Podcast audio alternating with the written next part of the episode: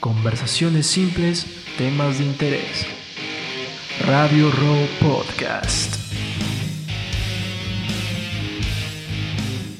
Buenas noches, buenos días, buenas tardes. Esto es Radio Roll Podcast. Soy Enrique Andrés y como siempre acompañado con Milko Rodríguez. ¿Qué tal, Milko? ¿Cómo estás? Bien, bien, tranquilo. Este, estoy súper bien. Justamente feliz porque es el primer episodio del año 2020. 2020, ¿eh? 2020 ya van 12 episodios. Sí, ya vamos dos episodios, pues, ¿no? No, bueno, un episodio al final de... en diciembre y, Sí. ahorita, y ahorita ya episodio en, en enero. Pues. El, episodio, el episodio número 12.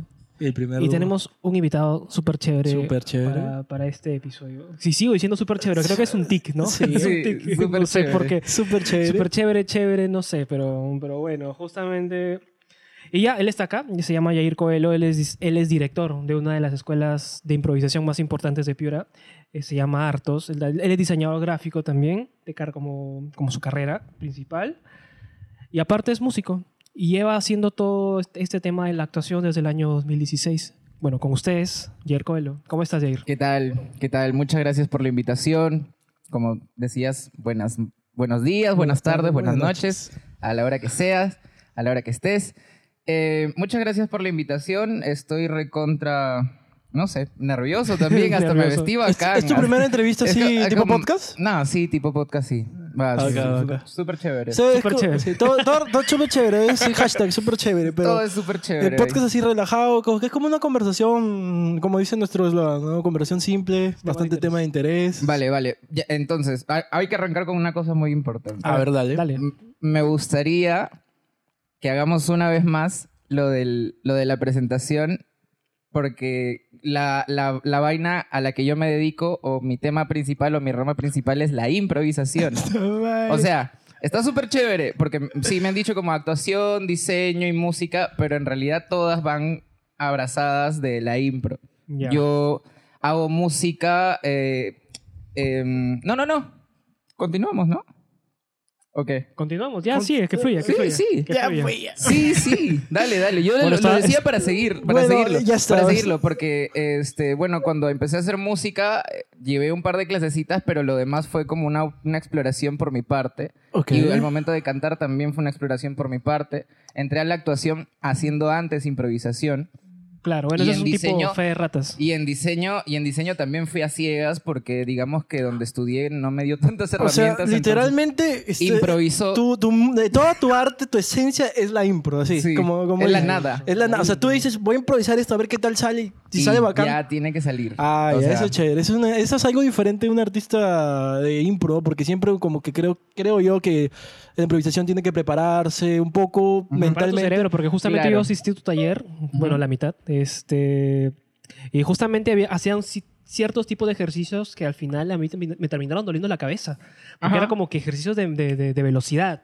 Por, este, por ejemplo, tienes que memorizarte el nombre del costado, tienes que hacer una palmada, ¿no? y, y de verdad que como que... Cansa. O sea, te cansa mentalmente. Claro, Claro, es, es, un ejercicio. práctica, Le decimos práctica. entrenamientos a los talleres en realidad. O sea, la, la gente cuando ha- hace teatro, que es con guion, te dicen ensayo y cuando te dicen impro es entrenamiento porque lo que agilizas es la mente. Claro. Entonces, eh, toda esa, esa fluidez la, la empecé desde el 2015 que ingresé a Artos. Eh, llegué a mitad de año, llevé mi primer taller. Miento. lle- lle- fui a mi primer show de impro y ahí fue como amor a primera vista. Y desde ahí, que ya, ya tenía dos años en la universidad, recién dos años después me di cuenta que quería hacer con mi vida. O sea, ¿tú qué estudiabas antes de, de todo? Ah, antes de todo, bueno, yo terminé el colegio en el 2013 y me fui a estudiar ciencias de la comunicación. Ah, no, ah, me fui a Chiclayo a Ah, vivir con mi papá. Y es que yo tomo decisiones así Improvisadas.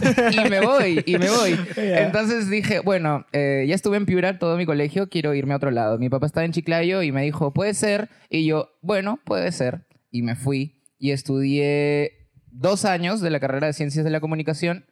eh, y ya ayer regresé porque ya tuve unos problemas, ahí son parte, parte de la vida. Y volví a Piura y me invitaron a mi primer show de improvisación y ahí fue El- O sea, tú fuiste como para chequear cómo era la impro. ¿Hace cuánto? O No sea, tenía llegaste a Piura, eso fue en el de hecho. 2000, 2015, 2015 que llegaste para Hartos, ¿no? Justamente cuando lo había fundado Ángela, me Sí, comentas. sí. El proyecto tenía seis meses de avanzado, na- nada más. Era un- estaba en pañales. Yo recuerdo que justamente para, esas, para esa época habían los famosos match. Y llegaba un patita, Yo fui a un... el- mi, mi primer show fue un match. Ah, sí, justamente yo, yo, yo, yo fui a un match. Y de verdad que, o sea, te ponían una escena y tú tenías que seguir y seguir y seguir y seguir este... O sea, un contexto.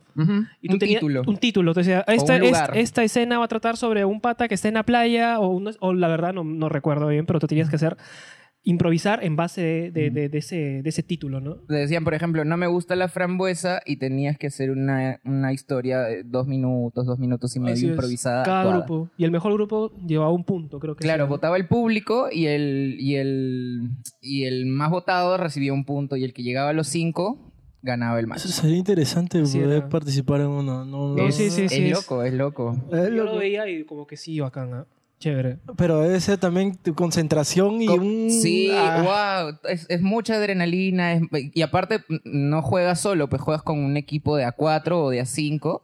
Entonces te tienes que poner de acuerdo con, o sea, no de acuerdo, porque no es planeado, ¿no? Pero Claro. tienes que estar conectado con tus cuatro o cinco compañeros para crear la historia todos juntos. Entonces, yo, como les decía, venía de, de una situación difícil en Chiclayo. del- después de la decisión que tomé, no fue, no fue lo mejor. Este. Pero ya cuando vine para acá, como estaba con todo el problema, he sido el que más se ha matado de risa en el show. Me ha dado una vergüenza después porque, porque me partía de risa. Estaba así como en los problemas y esos problemas te hacen reír mucho más. Claro. Entonces como ja, ja, ja, ja, ja, primera fila todavía. Ah, la La gente a veces era Te como- mira- te mira- la gente estaba, impro- estaba improvisando arriba del escenario y miraba y como este chico está bien. Sí, sí, sí, este man- Ah, bueno, al menos decía, bueno, al menos se rió. Hubiera dicho, si hubiera dicho, gracias por amiguito, gente que se Gracias, mata de risa. público, qué qué buen público decía. Pero está, está bien, o sea, ese, ese fue el punto, porque te enamoraste de lo que es la impro. De ahí, pues. de ahí para adelante todo lo demás fue impro. ¿Y cómo, ¿Y cómo conectaste con el mundo de la impro? O sea, ya, ese fue el evento detonante, pero ¿cómo llegaste a, a comunicar todo eso? Ya, bueno, todo fue porque, como te dije, vine de Chiclayo y una amiga vino a mi rescate, porque una, era una amiga del colegio y me dijo, man, no puedes estar así, ¿qué te pasa? Levántate, todo lo que sea. Eh, y me dijo, hay un show de impro, yo no sé qué es eso. Y me dijo, bueno, este, son súper buenos y, y van a jugar, van a hacer un match y es- vamos, te invitamos. Y fui y ya, pues ahí los conocí a todos, pero no me atrevía a nada más. No, o sea, es como los vi y dije, ah, qué chévere, me pasan la voz para el siguiente. Y luego un día un pata me dijo, oye, acompáñame a tal, tengo una, una cosa que hacer, una reunión. Y dije, ya, ¿a dónde? Vamos, estábamos en el colegio de gente ingeniosa. Colegio. Colegio de Sí. gente ingeniosa. Es el colegio Ah, de gente ingeniosa. Este, fuimos allá donde era el show y... Ah, donde era la reunión y era como, "Buen- bienvenidos chicos, este es el primer taller de improvisación de Artos. Y yo, ¿qué? No. ¿Qué? Ah, su- Entonces, ¿qué? completamente ¿Qué pasó? improvisado y ya. Arranqué con, con varios amigos que hasta el día de hoy siguen haciendo impro eh, o dedicándose a teatro y otros que ya enrumbaron sus proyectos, pues, ¿no? ¿Y con quién arrancaste de los que yo conozco? Mm. Bueno, Denis y Guillermo llegaron después. Ah, ya. Denis y Guillermo llegaron do- dos años después, un año después, ¿sí? Eh, en ese momento, eh, que, que se hayan quedado improvisando estaban Dorita, eh, Marité y Azucena. De los, sí, ellos, que ingresaron conmigo, ¿no? Dorita después tomó la decisión de, de ir a estudiar a, a Buenos Aires actuación estaba estudiando acá una carrera que no tenían, o sea, tenía que ver, pero no era exactamente lo que la movía. Entonces entró a la impro y, la gente cuando entra a la impro y se queda un rato más, porque no es como llevo mi taller de dos meses, pero si te quedas un ratito más, este, empiezas a tomar decisiones ya un poco más trascendentales, ¿no? Empiezas a seguir tus impulsos. Mm, eh, eres más fiel a lo que piensas o a lo que sientes. Entonces dijo, bueno, sabes que yo estoy haciendo esto, pero no me siento tan cómoda como si estuviese haciendo esto. Entonces agarró sus cosas y se fue a estudiar a Argentina. Eh, y de hecho la- ha regresado a Piura para, para Año Nuevo, me la encontré en Colán y ahora estamos armándole un taller este, para que dicte todo lo que he aprendido durante los cuatro años que he estado estudiando en Ah, Argentina. bacán, bacán. Oye, qué chévere. Locazo. Qué chévere. Locazo, mano. o sea, ahí o está sea- en Argentina lo mejor de la impro. sí, Claro, o sea, sí, en, Latinoameri- en, la- en Latinoamérica es poderosísimo. La improvisación argentina es reconocidísima. Así como en Cuba lo del cine, allá en Argentina lo de la impro. Sí, como en Puerto Rico la salsa. Ah, qué buen ejemplo. ¿no?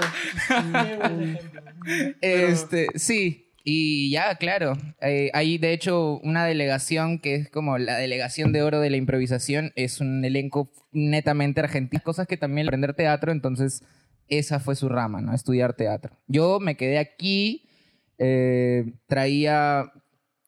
Bueno, dirigí el grupo después de un tiempo porque estaba como muy metido y cada vez que llegaba a un taller con, con nuestro grupo o con cualquier otro grupo llegaba algún maestro y estaba ahí, apuntado, pagado, llevando las clases y no sé qué. Y en menos de un año me empapé de talleres como para estar un poco más a la par con la gente que había empezado antes que yo. Claro, claro. Y- Eh, Eso, eso, eso a veces acá en, en Piura es algo que tienes que tener en cuenta porque no hay una escuela pues, que te enseña totalmente a hacer teatro, Ujú. actuación, improvisación. Creo que estos talleres funcionan muy bien, ¿no? Sí. La es- cosa es cómo encontrar esos talleres. Es, es lo loco, porque normalmente, o sea, es, es más complicado con improvisación porque la improvisación no tiene un guion, No tiene un guion. no es- sabes cómo va a ser el resultado, eh, no, no sabes de qué va a tratar la historia. Entonces, imagínate si ya graduar gente en teatro es difícil en- Claro, aquí en Piura. sí. Imagínate cómo es gra- graduar improvisadores, o sea, que es como gente que no, no tiene como... No tiene una estructura... Claro, Total. No, no funciona como, como el mundo funciona, ¿no? Claro. Porque incluso el teatro tipo tiene, tiene créditos, eh, tiene eh, clases teóricas, clases prácticas, escribir en la pizarra, preguntas. O sea, la improvisación la aprendes con juegos, con dinámicas, sentados en un círculo, conversando, eh, haciendo, ¿no? Es, es hacer. Entonces, mm, digamos que para certificar esa, esa, esa rama es más complicada. Como, como el clown, por ejemplo, ¿no? Siempre son como asignaturas eh, de, dentro del teatro, pero no especialidades. Claro, claro. Pero yo no, o sea, yo llevé talleres de teatro, pero no digo que soy actor porque lo que me gusta y a lo, que, a lo que más cabeza le he metido es a, a hacer improvisación. Pero una vez, una vez este, en los talleres ustedes comentaron que si un actor, un buen actor, si no sabe improvisar, no es un buen actor, ¿no? O sea, mm, es que ahora Bueno, ahora creo que he visto hasta, hasta los chicos reality se meten a hacer actuación. Exacto. Y a veces Impro, la gente piensa que, que el ser actor es tener un cierto estilo de vida, no. que te llevan a la fama, o sea, pero en realidad no es así. No, porque la verdad Mm, es que... Hay o dos ramas, hay, hay varias ramas. Hay un- hay- creo que debe haber también como todo, como todas cosas que la música, todo. Hay un lado de actuación como que más es, ¿cómo puedo decir? Artístico y el comercial, creo, ¿no? Claro, Ah, justo, ¿ya? justo, Ah. justo por eso. Pero, o sea, los, actores, al menos desde como yo lo veo, tienen que estar con todas las herramientas teatrales posibles a la mano. ¿No? Porque el actor se enfrenta a un montón de cosas, eh, crea, crea personajes diferentes, trata con personajes diferentes, entonces necesita herramientas para sobrellevar su actuación. Entonces, alimenta tu actuación de improvisación, alimenta tu actuación de clown, alimenta tu actuación con stand-up comedy, Mm. alimenta tu actuación con talleres de bufón, talleres de teatro corporal. O sea, son varias ramas. O sea, no es como teatro, no, es, no termina ahí. ¿no? Hay especialidades. Claro, es como toda carrera. Ah. Entonces, Yeah. él, para mí vale bastante que, bast- que se sepa bastante de bastantes cosas. O sea, ¿no? un poquito de todo es bueno. un poquito de todo está súper bien. Claro, para que tengas más conocimientos y puedas, o sea, si te explican algo, te piden algo, tú dices, ah, ya, yo, yo, yo sé un poco O sea, de yo sé un poco de y- esto, pero o sea, en realidad tu especialidad del Es teatro es la la improvisación, como tú improvisación. Claro. Ah, bacán, claro, claro. Sí, ahora nos aclaraste ese punto, pues, de la especialización, especiali- especialización en el teatro. Bueno, sí, especialización entre comillas, porque ya luego la, la improvisación tiene como toda una filosofía medio aplicada para la vida, que eso en realidad es lo más difícil de poner en práctica, ¿no? Siempre, Después- siempre me han dicho que el teatro es como que te enseñan a un poco a mentir. O sea, como que te enseñan a, Mm, a o saber sea, cómo poder este, sacar coartadas en cualquier asunto, aunque no lo creas involuntario, pero te lo enseñan. En serio. Ya. O sea, eh, por ejemplo, justo, justo también esa, esa pregunta la habíamos conversado con, con, con personas de- del teatro y decían, de repente es todo lo contrario. A ¿no? ver. De repente es, es tan honesto eh, que, o sea, para el público dicen, ah, ya, detrás de ese personaje está, eh, no sé, Jair o está Dennis. O sea, yo sé que es Dennis haciendo del personaje, pero los, los que hacen teatro piensan desde el personaje. Entonces, desde el personaje, todo lo que se dice en el escenario es muy honesto. Claro, Es porque como ese- la verdad del personaje. creo que en ese momento no existe la persona en sí, sino el personaje. Lo que hace la improvisación es darte bastante rapidez o agilidad para resolver conflictos así. Ah. Y fluidez con la palabra, entonces es, es fácil escabullirte de situaciones si es que así lo deseas o si eso quieres utilizarlo. O tipo para, para sobrevivir en una exposición en la cual no estás tan preparado como pensabas, pero necesitas darle para que el profesor Claro. diga, ah, este Ah, muchacho este sabe porque sabe". sigue hablando. Y ahí sale, sale es este, has ejercitado tu cerebro a tal Claro, nivel. Y siempre Sí. te escogen para exponer porque dicen, no, tú sabes este, Sí, sí, improvisar sí. cualquier cosa. Sí, Y, sí. ah, Ay, sí. Bueno, es, es un buen punto, ¿eh? Es un buen Sí, punto para utilizar puntazo. eso. Es un puntazo. Porque, ah, claro, entrenas a- aparte como herramientas de oratoria. Claro, te sirve para cualquier cosa. Claro, te vuelves mucho más fresco encima de un escenario, frente a un público. Entonces, para im- exponer ya no hay tantos nervios, la palabra fluye. Claro. Es, Es un buen loco. punto, es, un bien buen loco. punto porque es algo que siempre vas a necesitar en la vida para cualquier cosa, un trabajo, con tu familia, afrontar algún problema. Hasta con tu flaca. Hasta con tu flaca, Exacto, sí, o sea, exacto. No sabes qué decirle. Ah, ah, Ah, uh, tú, las de impro. Claro. Ah, impro, impro, claro. Ay, ay, ya me improvisé esto. ta, ta, Ah, tus ojos son como. ah, como el reloj que marca las 12 y a las 12 me gusta estar despierto. Y te- Y, y te por eso me y- gusta mirar tus ojos. Ahí está. Y ¡Eh, qué buena impro! Y luego te meten la pues, ¿qué crees que no sé que estuviste en impro? Sí. Ah, eso, y por ejemplo, ya, como, como estabas hablando de la parte comercial, es la parte que vende, es la parte con Claro. altas producciones, que es la que tiene como más acercamiento con cámaras, con público, con fanáticos, con seguidores. Y luego está la parte esencial o hasta, o sea, yo le digo esencial, le dicen teatro independiente.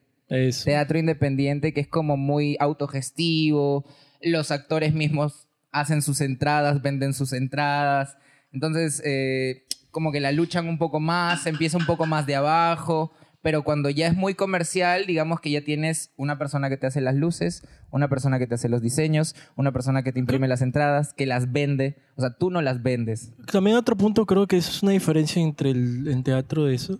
Es que en el de independiente puedes literalmente plasmar lo que tú quieras. Ah, ese es un Y puntazo. en el comercial tienes que estar dirigido por productores, directores. Claro. No, no, no, es que, o sea, eh, es comercial porque es, eh, porque es friendly, ¿me entiendes? Claro. Es algo al que el público le, le atrae. Le tiene que gustar al Claro, público. es como muy, muy de todos están invitados, Claro. todos pueden venir.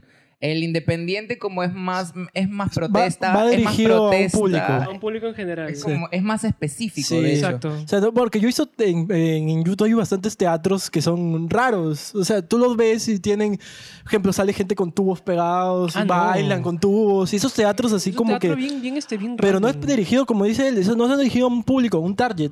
Va un dirigido a una, una persona que quiere eh, como que experimentar esa, ese arte visual, ¿no? Claro. Ese- esa escenografía, esa escena de la persona, creo yo, ¿no? Claro, y aparte porque como, como el, el teatro comercial tiene pues capital, es lo que Ajá. tiene, es como tiene, tiene plata, tiene inversión, las producciones son grandes, los vestuarios son eh, a uno, el maquillaje de los actores, el escenario, o sea, todo está como muy, pum, súper, súper fuerte, súper arriba, es vistoso. Normalmente son comedias. El teatro, Sí, el teatro como más bastante- comercial, más comercial va, va por la parte de la comedia. Sí, hablando huevadas Eh, no, ¿eh? Come- Sí, este, entonces, y el independiente normalmente porque, el- porque los actores o, o, bueno, lo- el cuerpo de trabajo eh, es autogestivo, siempre tiene una visión mucho más eh, revolucionaria de las cosas, Claro, ya trabajan con otro- protesta, eh, toman temas, tocan temas sociales. Por ejemplo, Una- por ejemplo, una obra que ustedes plasmaron tocando temas sociales, Mariposas de Cristal. Sí, claro. Ya, este, hasta ahorita no he tenido la oportunidad, o sea, no he tenido la oportunidad de, de asistir a, a una de, de sus presentaciones, pero más o menos ustedes me comentaban que era sobre la historia de un militar, ¿no? Sí, él era, de hecho era, era una obra de teatro dentro de una obra de teatro. ¿Cómo así? ¿Por qué? Ah, ya. Porque la historia trataba de un grupo de actores que estaba a punto de montar una obra para Hitler. Porque esto sucede en Alemania, en la, en la Segunda Guerra Mundial. Entonces, este, este cuerpo de actores que estaba gobernado, bueno, estaba, todos estaban eh, bajo el mando de la SS, la SS llega a este grupo de teatro independiente, autogestivo, eh, y no tan comercial como las, las gran- los grandes teatros de Berlín, llega este grupo eh, y les pide una obra, ¿no? Quiero, quiero que presenten el Fausto de Goethe para Hitler por el día de su cumpleaños. Entonces, luego todo lo que pasa es como los actores eh, buscan que su voz sobresalga en vez de lo que Hitler quiere escuchar, ¿no? Y habla mucho sobre cómo los artistas normalmente están sometidos a eh, lo, que el, o lo que el público quiere y, y el teatro se trató mucho más de decirle al público lo que el público de repente no quiere oír o no, se da, no, le, no le da la gana ver. Entonces, este...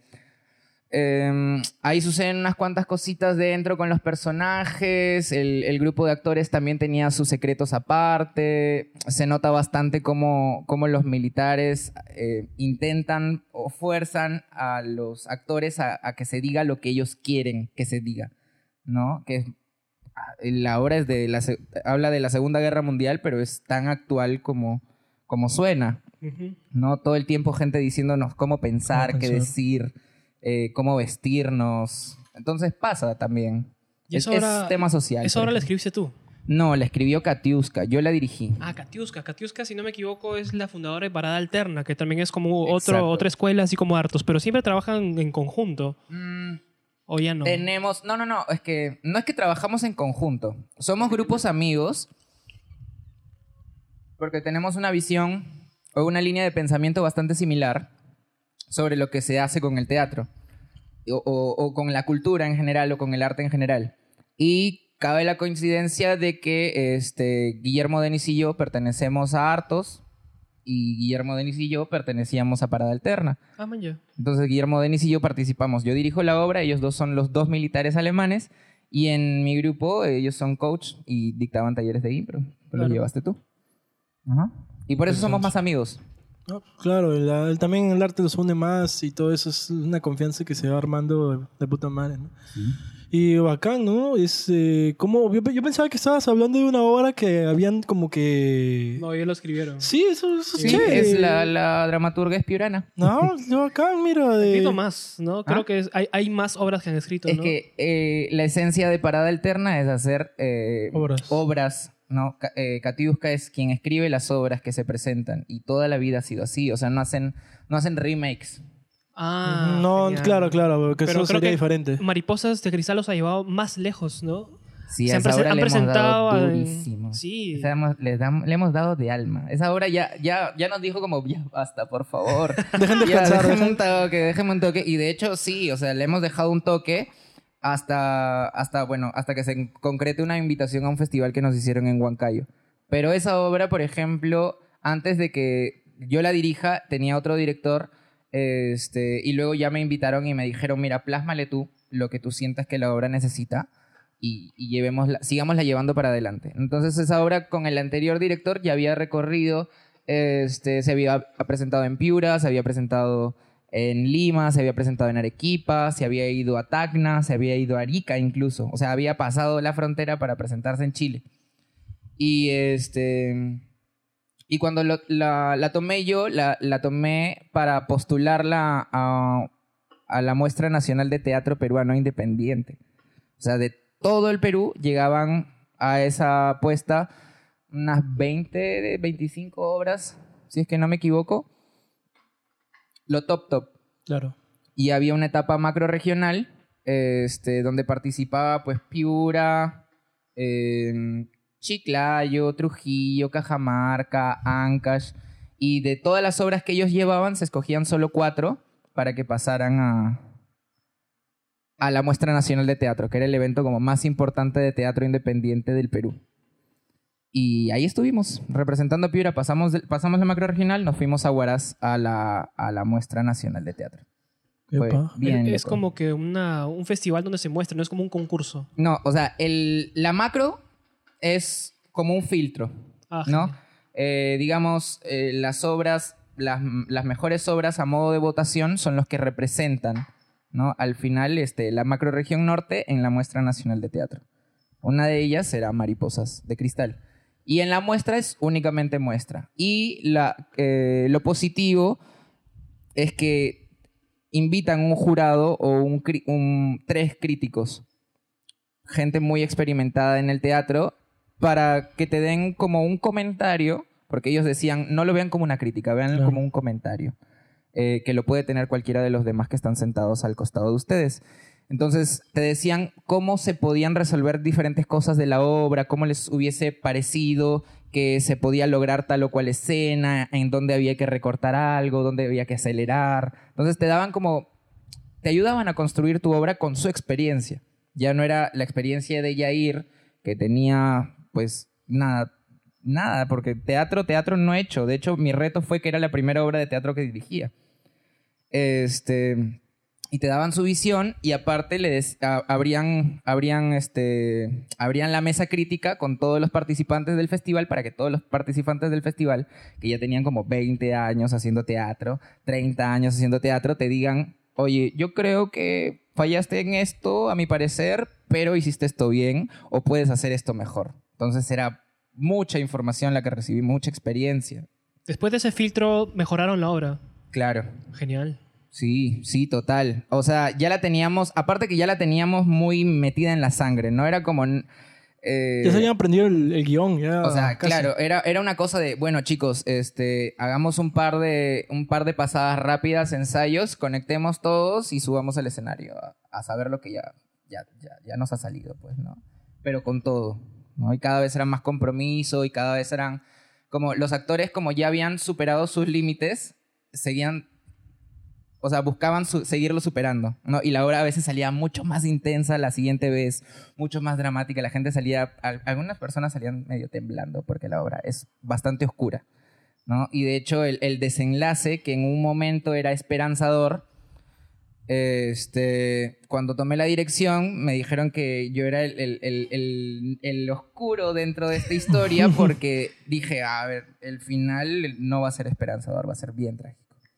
Y el final es súper trágico y la gente dice como, bueno...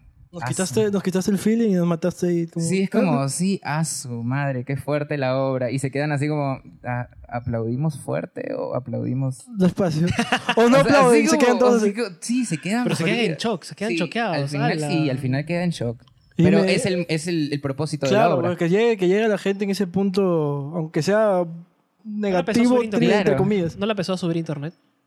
Eh, la grabamos solamente para, para, postularla al concurso. Ah, ya, claro. No la hemos subido a internet porque si no... Pierde la magia del teatro. Mm, también, aparte porque eh, no hay como las condiciones, los equipos para hacer, para hacer la obra así como muy bonita, tipo tercera llamada, las obras que suben de teatro peruano en tercera llamada en YouTube. Este, eh, están bien producidas con bastante juego de cámaras, luces, teatro grande, bonito. Entonces, el teatro de Casa Activa es chiquito. Y eh, pasan los carros, ladran los perros, se cruza el gato cuando están en el Ah, escenario. O sea, sí. pasan de todas esas cosas. Y lamentablemente los teatros que están acá no sirven para nada. No, no. Los dos, los dos teatros que tenemos no, no El El No, Ciudad pues. Castillo y el, Y el, el municipal. el municipal no están, pero el Blas Castillo es el más feo. Sí, no, o sea, no, no lo he visto por dentro después, pero Eh, bueno, dijeron que una vez tuvieron un show Ah. y, y caminó una rata por ahí, estaba paseando. Sí, está lleno de plagas, murciélagos, ratas. Sí, y el, El municipal y el tiene municipal peligro de se cae. peligro de que se va a caer. Pero están trabajando ahí todavía en la municipalidad. ya no. No, ya no, ya Ya, sacaron las oficinas porque ni ellos mismos se sienten seguros ahí. Ah. Pero funcionaban oficinas. Sí, sí. O sea, para eso- la lluvia era- funcionaba ahí. Mesa Sí. de partes. Sí, sí, sí. Pero bueno, es el desperdicio de la cultura. Momento y justo, denso y de la justo, y justo llegamos al punto este, ¿no? De, El que queríamos llegar también. ¿no? exacto, que es el cómo es la situación de la cultura teatral Piura. aquí en Piura. No solo en Piura, sino en el norte. En, la- en- en el Perú. O en el Perú también. Literalmente. Mira, yo te voy a contar, así como tema secreto, algo, un comentario que soltaron en la muestra nacional de teatro, que era como, prácticamente dijeron, el teatro en el norte se ha reivindicado con su obra. Entonces ya se imaginarán el panorama anterior y la crisis que tuvo el teatro a nivel norte, porque a nivel sur está consolidadísimo. Los grupos son amigos, la experiencia está, los directores tienen una visión súper clara, saben qué quieren hacer con sus obras, van más a transmitir que a vender. Entonces, este, era algo que nos, nos falla bastante acá. Por, por vender hacemos lo que sea. Ese, es- ese es un problema gigantesco. Bueno, no presentamos so- sí. lo que sea. Por Ese vender, presentamos lo que sea. Eh, lo que pasa es que también la gente tiene otro modo de pensar acá en el norte. Creo que mm, si tú, si tú ves la- cuando vas así a hacer una obra de teatro, le- realmente no hay mucha gente. No hay mucha gente uno no entiende por qué. Y, y hay obras que son buenas como la que, la que, las que estás contando tú, ¿no? Y hay bastantes también obras, hasta la presentación de cortometrajes a veces no va gente.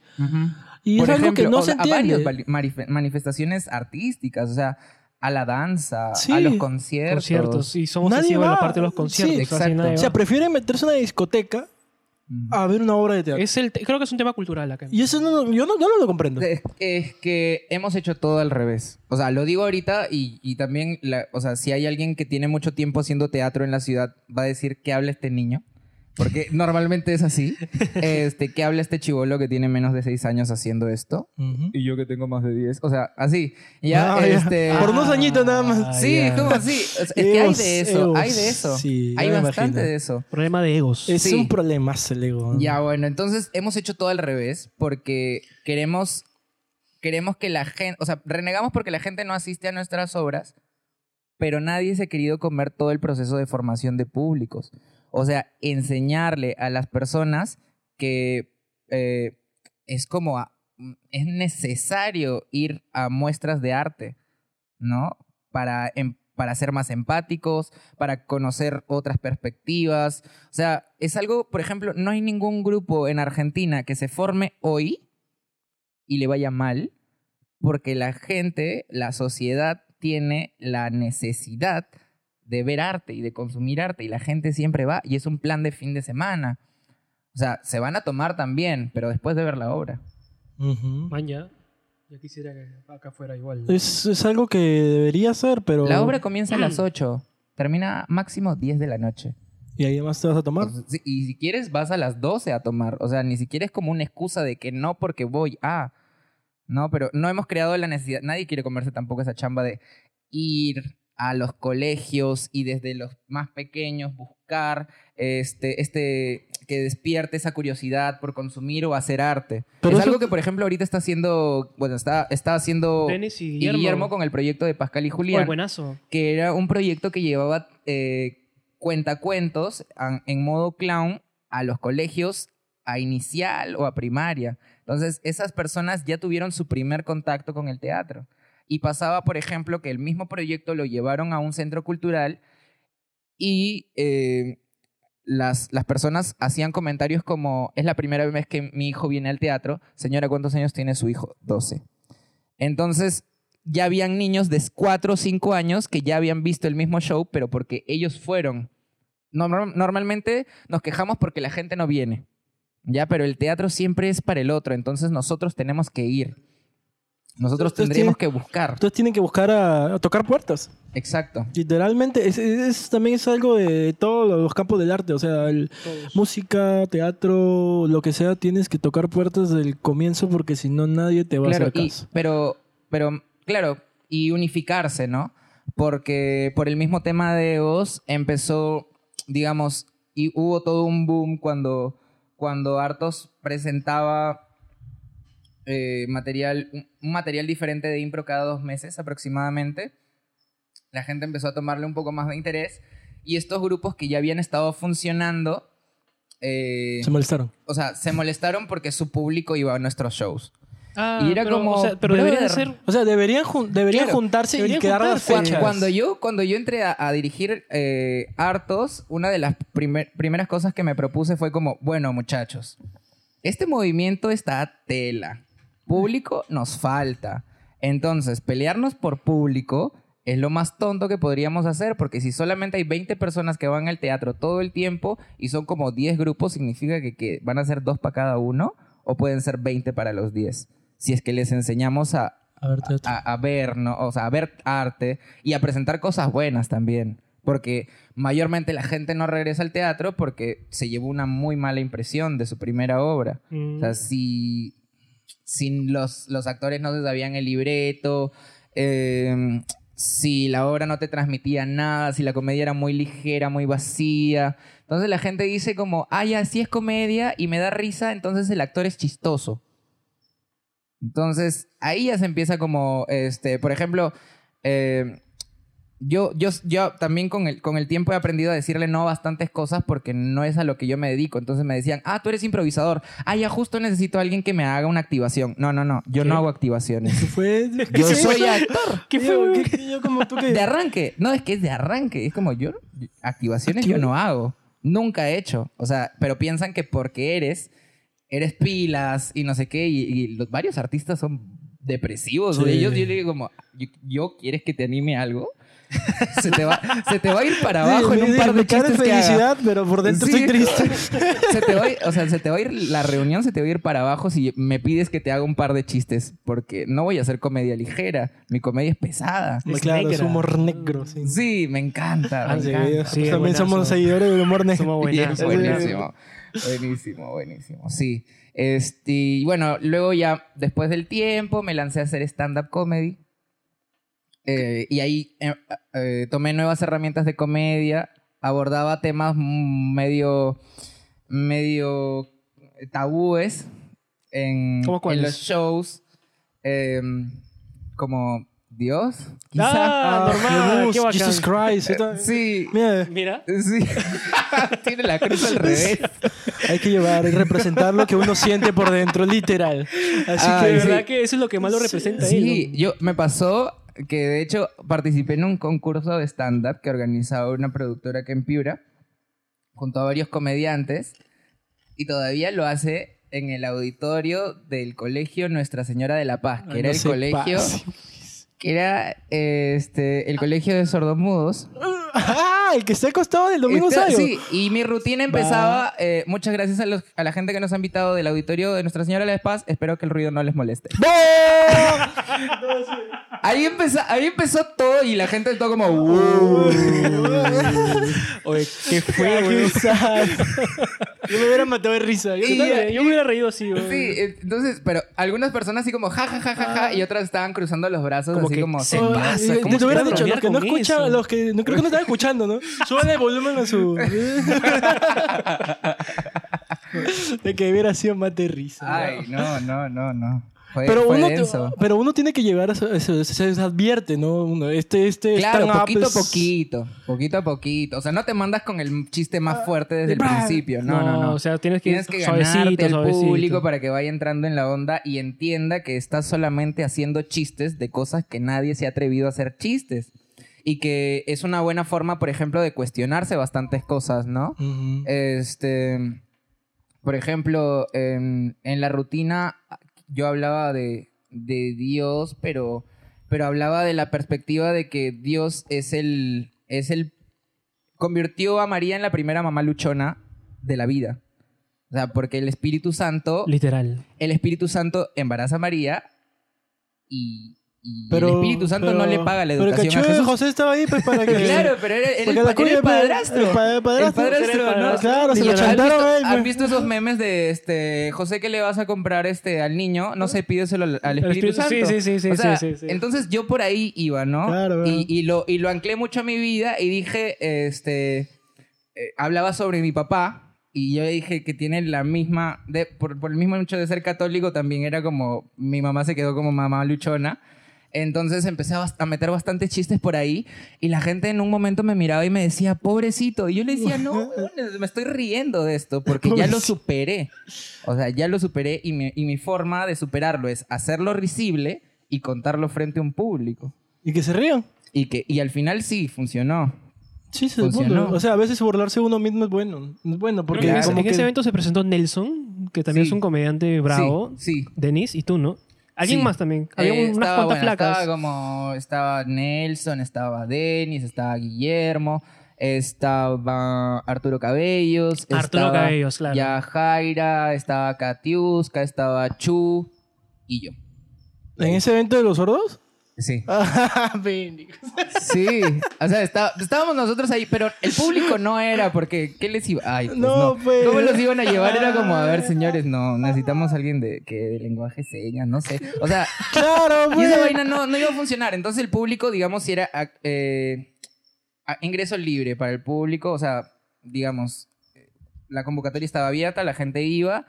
Y, pero me tocó, ¿no? Que la mayoría de, de la noche eran señores, ya gente mayor, que no le puedes tocar estos temas tan sensibles. Por ejemplo, la mamá de Yajaira, que estaba en primera fila, estaba cruzando los brazos y me dijo, este chico solo canta bonito. Uh, No, me, no, no es tan gracioso. madre, ¿por qué? ¿Por qué la gente se Pero, dice? pero ya está. Ay, ya ya- ya- Yo ya- me maté de risa. Hubiese expulsado todo lo que quería decir. eh. Ya, no, es que sí lo dije. No me callé nada. Como debe Toda ser. la- todo lo que había escrito lo dije. Como nunca, no me olvidé de lo que tenía que decir, porque esa noche no sé qué pasó, pero estaba muy arriba, estaba muy arriba y recordaba todo y tenía, eh, tenía un público bastante cómplice, al mismo tiempo de que tenía pues estos, estos señores amargados que decían como, con esos temas no se juega. Entonces yo estaba como, "Ah". Creo que te inspiraste. Dice, ah, le voy a joder un rato. Sí, mucho más todavía, Sí. me da más ganas. que que- de- hacer pica a estos viejos. Sí, de ley. Más, Eso, eso de que los miras y dices, ah, estás con cara de más. Ah, ya vas a ver, coño. Y, ya, y, por ejemplo, ya después ya del stand-up como que me aparté un poquito porque tenía que escribir material nuevo, entonces dije, bueno, va a demorar todavía. Como lo de la música, que estoy pos- postergando, post-postergando, escribir algo, no un tema propio. Oh, pero, o sea, ¿estás en, en preparación o lo estás dejando de lado un poco? No, lo estoy dejando para después. Ay, ay, Ahorita estoy enfocado en hacer impro. Impro. Y creo que así va a ser eh, este año también, pero de- lleno, de lleno. Para, para tener más herramientas porque me interesa mucho, o sea, como yo he estado dictando los talleres acá en Hartos, he estado sacando, saqué eh, un par de promociones de improvisadores, a Denis, a Guillermo, que los conoces, o sea, el- su primer taller de impro en Piura fue conmigo. Entonces, eh, si yo estoy formando gente, es mi responsabilidad eh, absorber más conocimientos de, de otros lados, ¿no? Que, que es a lo que aspiro, como salir un poco de Piura a recoger más material para traer acá más material, ¿no? Y compartir con, con mi gente que hace impro más material para que esto siga avanzando y que la gente no piense que un improvisador solamente es un man gracioso. Porque también pasaba. Sí, siempre pasa. Normalmente, vamos a ver impro ya, pero si no me hace reír, no siento que es impro. No. Pero Nosotros no, te- eso no nosotros- es stand-up. pues, no, no es diferente el stand-up que la improvisación. Uno tiene que ser, o sea, dejar en Stand-up claro. comedy es eh, comedy, está en el nombre. Claro. Improvisación mm, en ninguna parte el, el tema, dice, del- el "Te tema vas del a match, de risa". el tema del match, este, creo que como que confundió un poco a la gente peruana porque siempre los hacían reír. Claro, o sea, claro, eh, pero el formato del match, digamos que es más así como de esta competencia de que el que me da más gracia, Es más voto chévere. por él, Claro. porque así me lo gano. Pero también hay otro lado del match, es que es como. O sea, la verdadera intención del match es votar por la mejor historia, no por la más graciosa. O sea, porque, tipo, hay, hay historias que están muy bien construidas, pero no tienen gracia y la gente eso no la valora. Claro.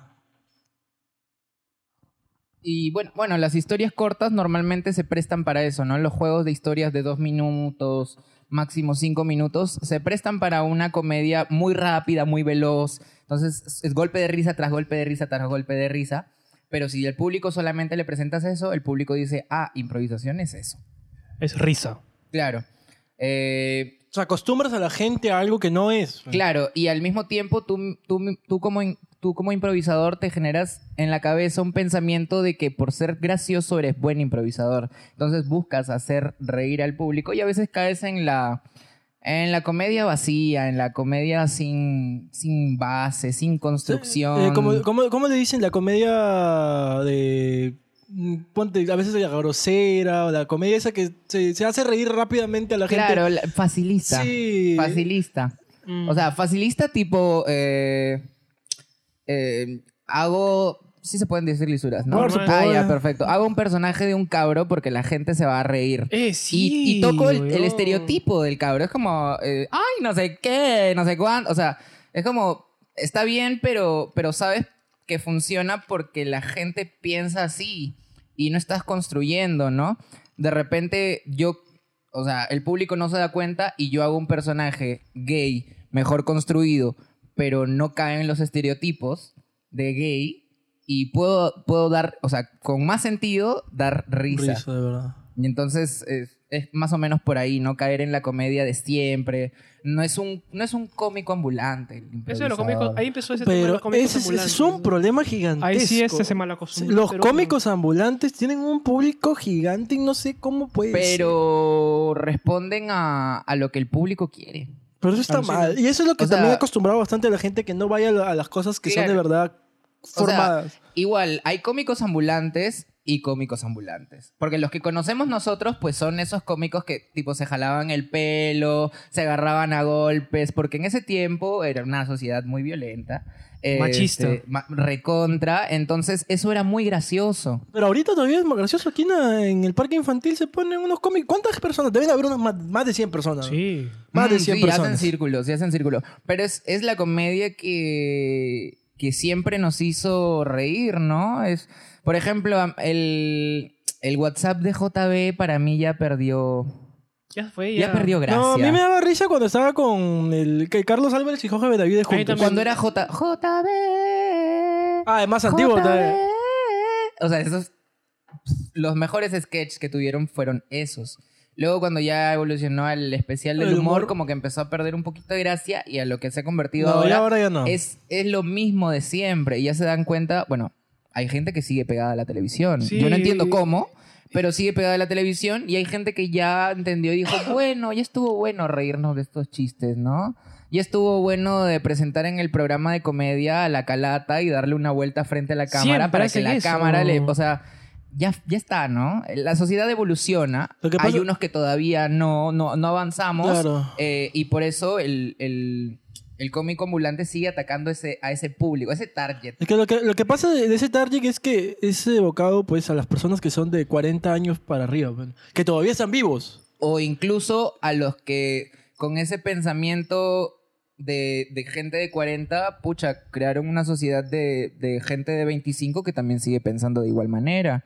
O sea, Más o menos. o sea Sí hay, ¿ah? no, Creo que de- no tantos, porque ahora las redes sociales para Sí. nosotros nos han también abierto un poco más la mente. Creo que depende también de- del del estatus social hablando de esos términos, claro. Mm, depende, también. depende bastante. Depende bastante. Pero, ya, claro, pero es claro, estatus social porque el de estatus social alto tiene un poco más de facilidad de acceso a información y el de estatus- social eh, bajo no tiene tanto y por eso no llegan estas claro, y en ideas la tele- como en la televisión de ven- feminismo. Y en la televisión ven lo mismo que les presenta el Estado los canales de aire y es lo mismo de lo mismo. Es lo mismo, sí. Claro, o sea, y ahí es un punto, pues, ¿no? Porque hasta la gente, o sea, clase media baja o clase media alta, todo, ya tienen otro cambio de pensamiento. O sea, que donde estamos la, la generación, por ejemplo, nuestra edad, así, que son los estudiantes, pues, porque literalmente somos clase media baja o Pero, clase media pero alta. como estamos más conectados Con por internet. por, por internet, Claro. ya al, al menos... Tenemos sabe- otras influencias. Claro, o sea, porque nos enteramos que en, en, no sé, en Suiza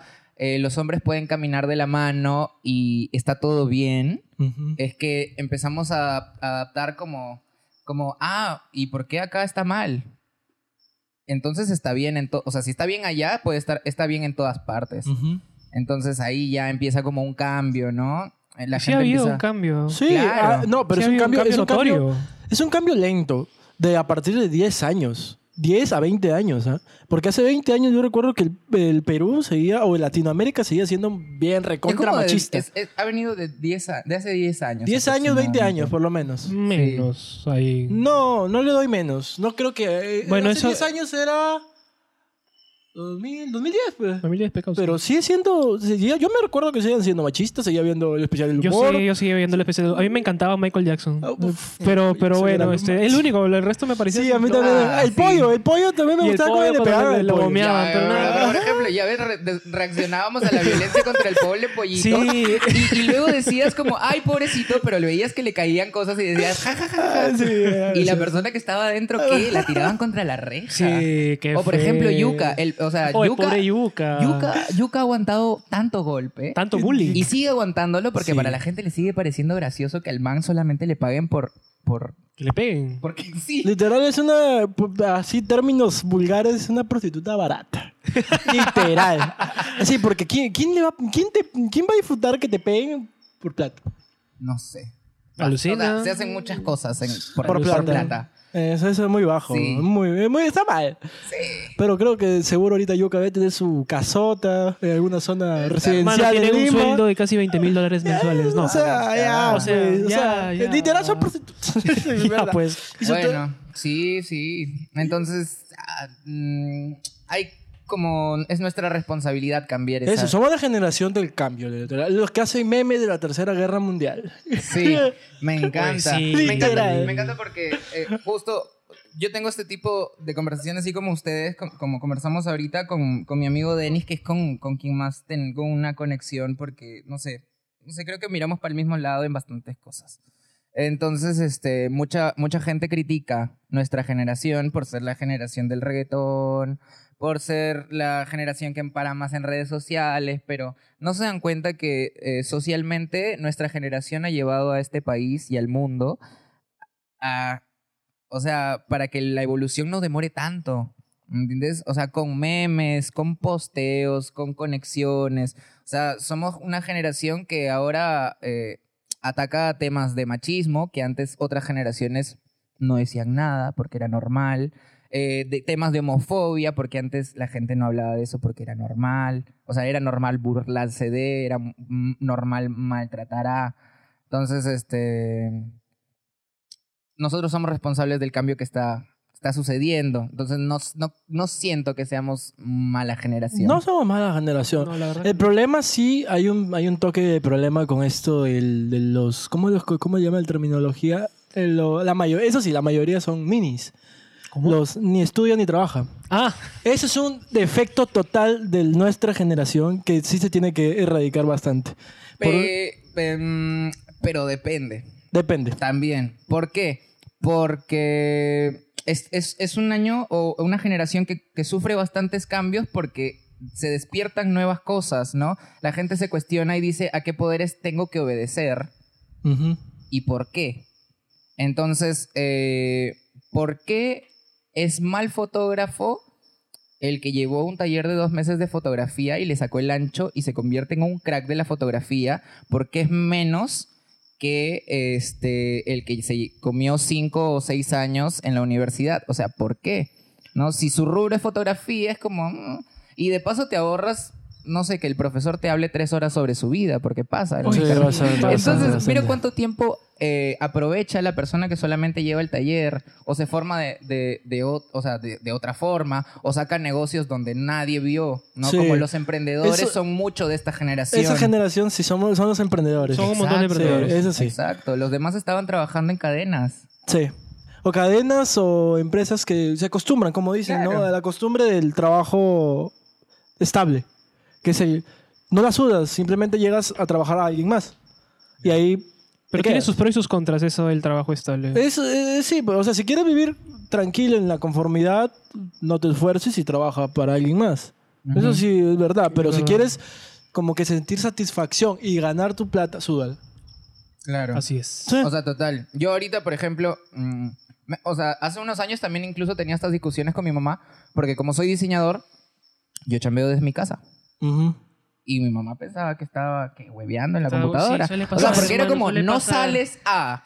No, no, ¿por qué no vas a? Y yo, porque lo puedo hacer acá, desde la, desde la comodidad de mi casa, puedo diseñar, puedo trabajar desde acá, subo, subo los posteos directamente a Facebook o se los mando por correo a mi jefe. Este. Y ya Y le está. ¿No? O, también pasaba con lo del tema de la ropa. Con mi mamá tuvimos discusiones súper fuertes por, por el tema de la ropa, porque me decía, pareces, este, todo el tiempo andas afado, todo el tiempo andas con buzo, que no andas presentable. Yo, ¿qué, qué, quieres que me ponga camisa? O sea, en la casa o que me peine raya en medio. O sea, ¿qué quieres? O sea, ¿qué, qué, qué, sucede? Y luego ya después de un tiempo, cuando empecé a dictar mis talleres y cuando empezaba a entrenar impro bastante eh, y empecé a, a percibir ganancias del trabajo que hacía, que ya, o sea, en los últimos años apareció, ¿no? Después de entrenar y entrenar y entrenar, digamos que este, conseguí una estabilidad en ese terreno tan inestable. Este, y ya cada vez que me discutía con mi mamá, me decía, ¿por qué andas en buzo y no sé qué? A ver, discúlpame, esta es mi ropa de trabajo.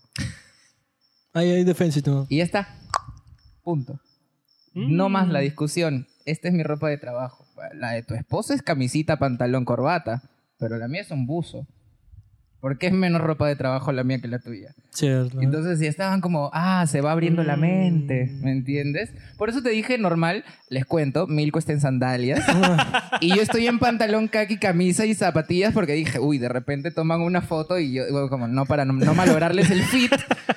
y acá hay muchacho en Sí, sandalias. de, haber, de haber sabido que está en sandalias, creo que él hubiera venido normal. Exacto. ¿no? Hubiera venido en buzo, sí, en Sí, pijama. claro, ¿no? sí, exacto, porque era como, ropa es ropa, la ropa no significa nada, es para cubrirte nada más. Sí, eso sí es verdad, es verdad eso. Yo no soy amigo de la plancha, entonces también estaba como, ah, ¿qué me pongo, qué me pongo? Pero vi esta camisa, estaba ajada y dije, bueno, a ver, ya, no me exijan tanto, por favor.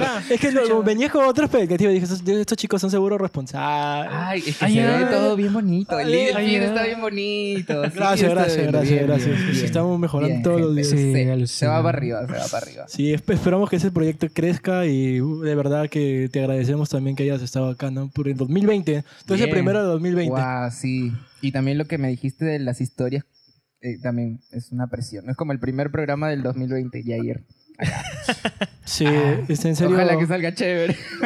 De hecho, que sí, estaba, de este hecho. capítulo ha estado bien chévere. O sea, hemos conversado también bastante de lo que, que hemos querido fluido, llegar. Como te dije, esto fluye. Esto no es no una conversación, es una conversación, o sea, y de verdad que ya nos estamos adaptando o acostumbrando a este tipo, que cada vez nos salen mejor, cada Sí, vez salen más naturales. Es un entrenamiento Al también principio, esto, ¿no? al principio, mira, grabamos con el celular de él. Sí, mi y- celular y... Y tenemos unas preguntas ahí este, y no qué decir. Teníamos, teníamos un guion y estábamos... Pero eso es muy... Ajá. Ya. Pero están, que- están improvisando entonces. En realidad sí. No, Es es, que en impro. reali- es que en realidad eh, cualquier persona que no tenga o, o que reaccione a cosas que le suceden en el momento es un improvisador. Eh, que sea un improvisador teatral lo único que hace es llevar tu improvisación o tu reacción a cosas que suceden inesperadamente a un escenario. Exacto. Pero afuera todo el mundo improvisa. O sea, nadie tiene como de aquí me voy a tal.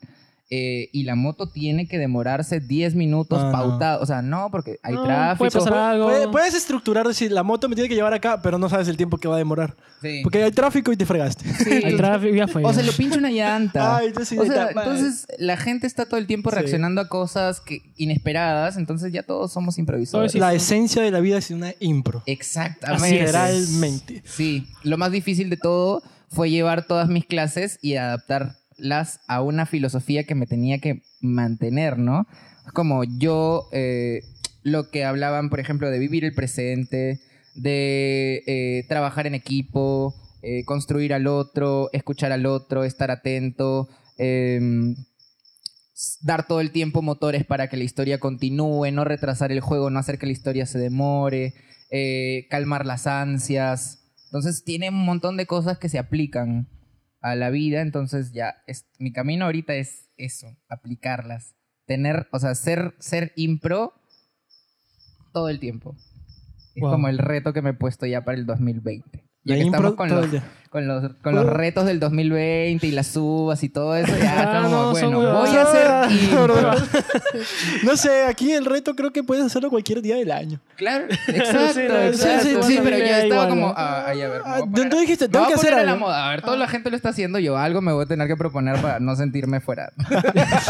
El hashtag, hashtag, oh, ya lo hago. ¿no? ya está. Bueno, en serio ha sido chéverazo que, que hayas estado acá eh, y esperamos pues que el próximo, ah, el próximo año, que sea en enero, volver a tenerte acá. ¿eh? Ah, mira. De No, verdad. no, es Eh, que ya, ya nos proyectamos a tener un sí, estudio. de verdad. está bien. O sea, de Está poco a poco ya tenemos las herramientas, tenemos los micros.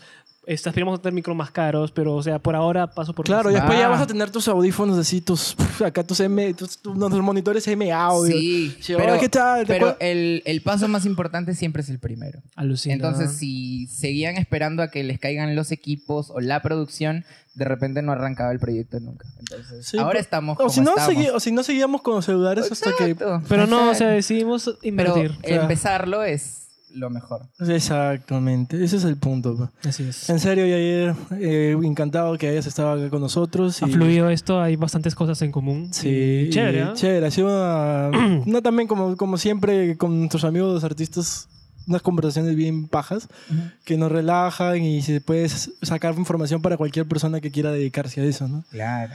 Y eso es chévere, pues. Bueno, Muchísimas gracias por la invitación, gente. Yo también me he divertido un montón. Gracias. No, gracias, ¿Sabes? Pero el próximo año, acá de nuevo. Ya. O en un mejor lugar. Ya en un estudio de grabación. Ya, sí, con unos kilos menos, espero. Dele- no, nosotros también, ¿eh? nosotros Sí, también. ah, ya, sí, pro- eh, promesa para el 2021. Ya fue 2020, no se baja. Ah, ¿eh? no, no se puede ya. No, mira, están sirviendo chifles y gaseosa. ¿Qué quieren, muchachos? Ya fue, ver, lo sentimos. Ya fue. Lo sentimos. Madre, era lo primero que vi. Sí, ya fue. ya. Bueno, entonces ya saben, muchachos, escúchenos en Spotify, en iTunes, En Google eh, Podcast en también. Google Podcast. en- Ay, ay, ay. Sí, estamos en Bien, todas las plataformas bien, de streaming. Por favor, sí, qué bien. Para Y- arriba, gente. Y bueno, también en nuestro Instagram ya verán las historias, ya verán todo. Y bueno, gracias por estar aquí con nosotros, en serio. Bacán, este. Y bueno, a nosotros nos pueden seguir como Radio Roll Podcast en Instagram, a Enrique como Enrique.andrés, a mí como Miroa subió 95 y a ti Yair. Como Jair Coelho. Es medio raro de escribir. Jair Coelho. Jair sí. Coelho. Lleva H, lleva H. Eh, Coelho, sí. Ah, ya, como Pablo Coelho. Ah, como Pablo Coelho, pero tú no- Mm, No parecido, pero ponle Jair Co y ya les debe salir lo Ya, que siga. Ya, ¿ya? ya, ya, perfecto. ya, chévere, chévere. Entonces ya saben, muchachos, encuéntrenos y ya saben, en el próximo episodio nos vemos. Cuídense. Bye, bye. Conversaciones simples, temas de interés. Radio Row Podcast.